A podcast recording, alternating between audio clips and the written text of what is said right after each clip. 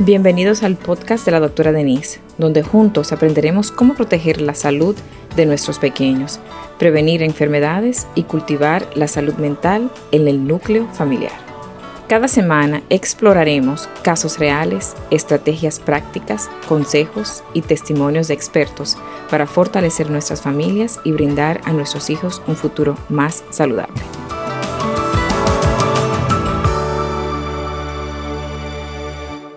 ¿Es normal que un niño se toque sus genitales?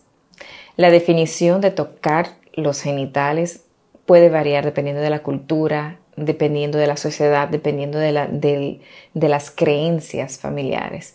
Pero es normal que los niños utilicen las manos para tocarse, para, para utilicen los, eh, los espejos para mirarse, para identificarse.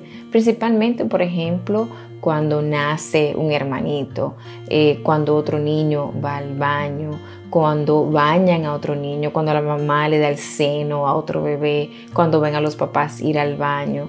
O sea que los niños sí es normal que ellos se toquen eh, sus genitales y comiencen a aprender y a identificarse quiénes son ellos.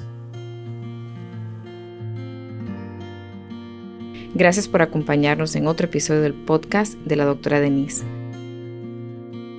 Espero que hayas encontrado información y recursos para proteger la salud de tus hijos y fortalecer los lazos familiares. Si te ha gustado este episodio, no olvides compartirlo, suscribirte y dejarnos tus comentarios. Tu participación es fundamental para nosotros.